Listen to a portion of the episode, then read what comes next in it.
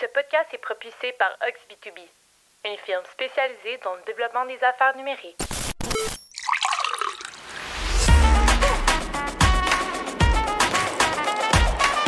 Bonjour et bienvenue au podcast B2B Go, le podcast qui vous sert à chaque épisode une bonne dose des meilleurs outils et pratiques de vente et marketing B2B. C'est dans une formule pour emporter que Simon Deschaines et ses invités discutent des meilleures stratégies numériques et tendances de l'industrie, toujours sous le thème de la croissance des ventes. La table est mise pour vous présenter le B2B sous un nouvel angle. Bonne écoute!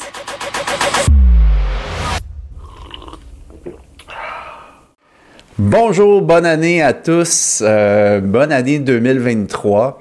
Donc pour aujourd'hui, euh, épisode qui va traiter euh, d'objectifs, d'objectifs euh, de vente, mais aussi d'objectifs de développement d'affaires. Donc euh, c'est habituellement le moment où en fin d'année précédente ou au début de l'année dans, en cours qu'on regarde, on regarde qu'est-ce qu'on va faire, qu'est-ce qu'on veut accomplir pour les 12 mois qui vont suivre lorsqu'on est en affaires du moins. Donc euh, aujourd'hui, on traite d'une façon qu'on a bien à nous euh, avec les, les clients qu'on suit dans le fond. Euh, d'évaluer puis euh, des aider aussi à évaluer les efforts qu'on va avoir à mettre au niveau du développement d'affaires pour atteindre ces objectifs. Donc, on appelle euh, notre méthode interne la méthode de l'ingénierie inversée. Euh, pourquoi on a, on, a, élaboré cette méthode-là, c'est que souvent, euh, on arrivait devant des objectifs qui avaient été euh, évalués de façon un peu arbitraire, c'est-à-dire qu'on on se dit, bon, ben, cette année, je veux vendre 100 000 dollars de plus que l'année précédente. OK, parfait, ça veut dire combien de ventes et tout. mais sans prendre en compte les efforts que ça va prendre euh, au niveau marketing, puis au niveau vente aussi, développement d'affaires euh, pour y arriver. Donc aujourd'hui, on traite vraiment de la partie euh, développement d'affaires. Donc, qu'est-ce que je veux dire par développement d'affaires? Pour, pour rendre les choses très très claires, là, parce que c'est un terme quand même assez large. On parle d'efforts de vente que vous allez devoir déployer pour atteindre vos objectifs. Donc, ça peut être euh, une portion des objectifs de vente qui va être générée par le développement d'affaires, une autre portion qui va être générée par les efforts marketing qui vont nous amener euh, des leads qu'on va pouvoir conclure ensuite. Mais vraiment, aujourd'hui, on parle de développement d'affaires, donc d'actions de prospection, d'actions de réseautage qui vont mener à euh, des ventes X. Donc, Comment s'y prendre pour bien définir premièrement ses objectifs? Ben ça, vous avez, premièrement, vous avez vos objectifs d'affaires, vous avez vos chiffres que vous regardez, on, parle de croissance, donc vous établissez un pourcentage de croissance, ça vous appartient. Mais pour la suite, euh, on a une petite formule qui est toute simple, euh, qui vous permet, avec des ratios que vous pourrez évaluer vous-même, euh, de déterminer qu'est-ce que va être votre routine on va dire, hebdomadaire de quoi va être composé euh, au niveau des actions, puis aussi au niveau du temps à investir, parce que, bon, euh, cette formule-là s'adresse à des gens, oui, qui sont dans le développement d'affaires à temps plein, mais aussi à euh, des entrepreneurs qui ont à faire leur propre démarchage, leurs propres actions de vente. Donc, action de vente veut dire contacter des nouvelles personnes, ça veut dire faire des rencontres exploratoires avec des prospects qualifiés, ça veut dire élaborer des soumissions, ça veut dire présenter des propositions de services ou en présenter des soumissions. Des fois, ça va être de faire des démos, dans, tout dépendant dans quelles industries vous êtes, euh, quelles solutions vous vendez. Euh, ça va être de négocier aussi euh, les termes de la proposition que vous allez avoir envoyée et finalement, de, on appelle le closing, donc de conclure la vente. Ensuite, s'ensuit le démarrage du projet puis la livraison de votre solution. Donc, toutes ces actions-là vont prendre du temps dans une semaine. Puis comment bien évaluer euh, le fait, est-ce que vous avez suffisamment de temps à investir? Est-ce que vous allez avoir besoin d'une ressource additionnelle pour vous aider à faire ces actions de prospection-là, ces actions de vente-là? Donc, en fonction des objectifs que vous vous êtes fixés, on appelle notre méthode la méthode de l'ingénierie inversée, c'est-à-dire qu'on va reculer d'une étape à une étape à la fois jusqu'au euh, contact, aux efforts initiaux pour identifier et contacter euh, des nouveaux prospects. Donc, si on part de la fin, euh, on, va parler de, On va y aller avec les taux de conversion. C'est-à-dire qu'il y a trois grands moments qu'on identifie dans votre cycle de prospection qui ont des taux euh, de conversion qu'il faut que vous mesuriez pour être capable d'évaluer les efforts que vous allez avoir à mettre. On va prendre un exemple tout simple euh, d'objectif de vente additionnel pour l'année, pour les 12 mois en cours, de dire on va vendre 100 000 de plus cette année. Bon, 100 000 de plus veut dire, dans ce cas-ci, parlons d'une vente moyenne de 10 000 par vente. On va, on va dire qu'on a besoin de 10 ventes pour arriver à nos fins.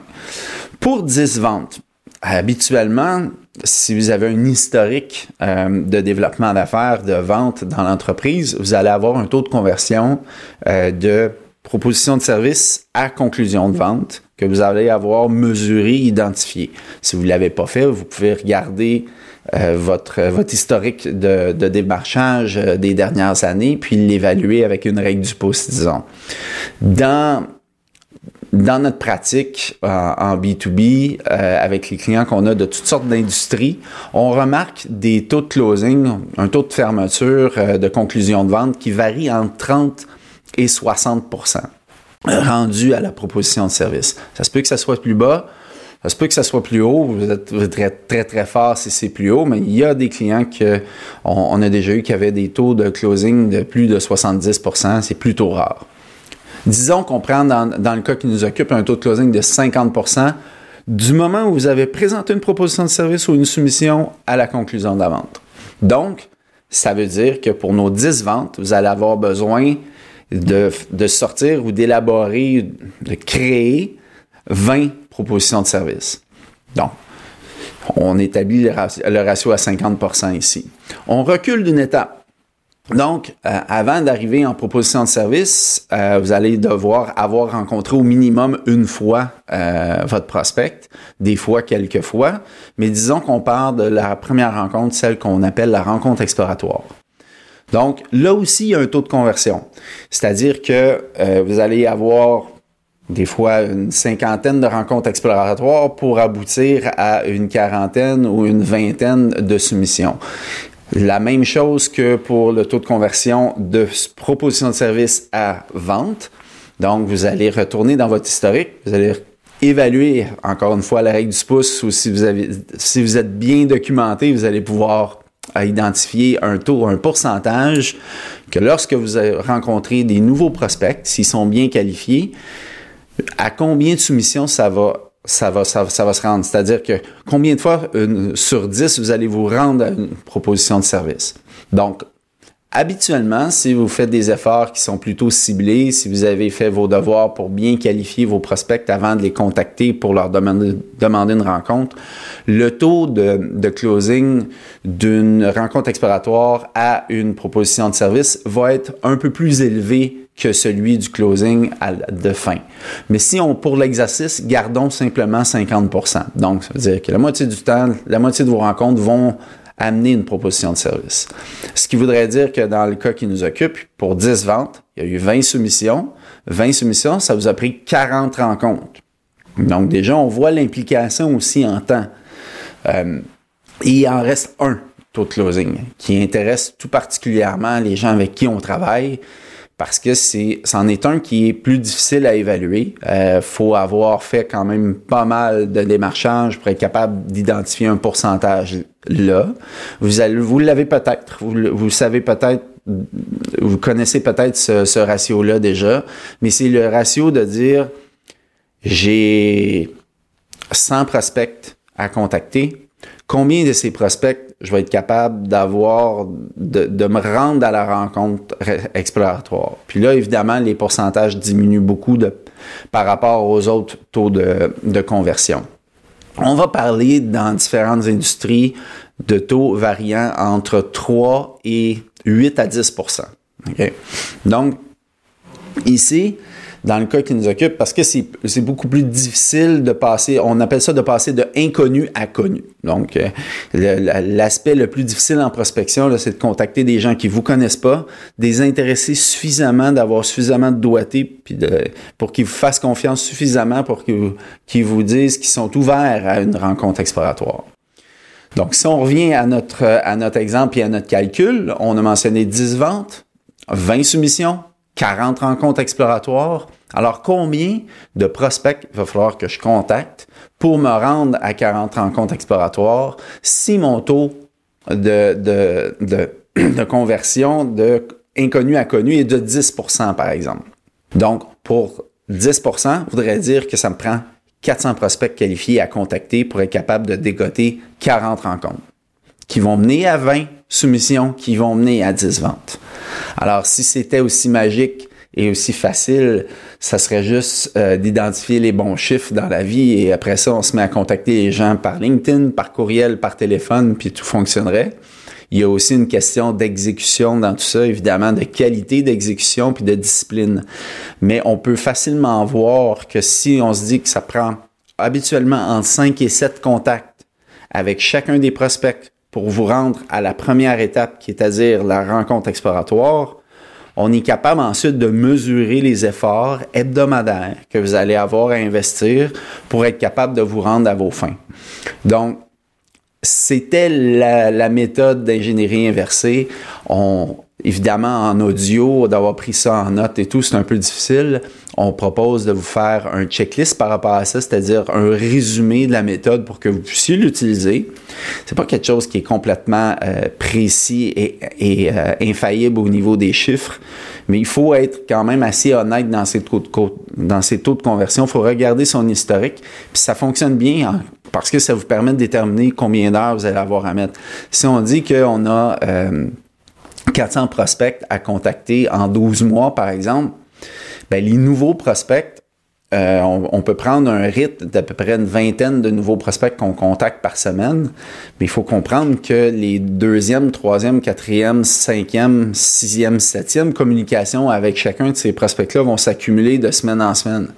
Ce qui fait en sorte que ça fait quand même un volume de communication assez important par semaine. Ça se peut qu'il faille que vous passiez entre 5 et 10 heures juste en, communication de prospection, par exemple. Après ça, il ne faut pas négliger le temps de rencontre, le temps à élaborer les soumissions et puis le temps à négocier et à échanger avec, euh, avec vos prospects qui vont devenir vos clients.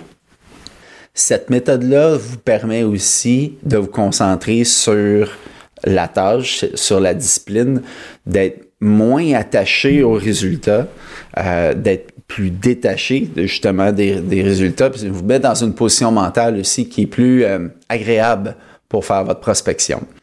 Donc j'espère que ça vous a été utile. Euh, je vous souhaite encore une fois une excellente année 2023, puis je vous souhaite d'utiliser l'ingénierie inversée et nous partager vos succès. Merci.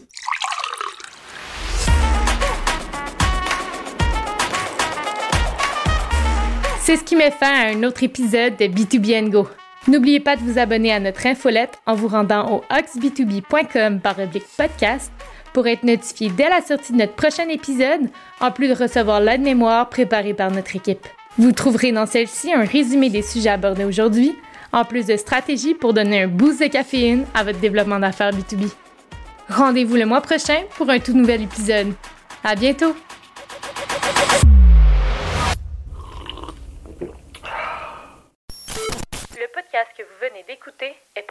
Par Ox B2B, une firme spécialisée dans le développement d'affaires numériques.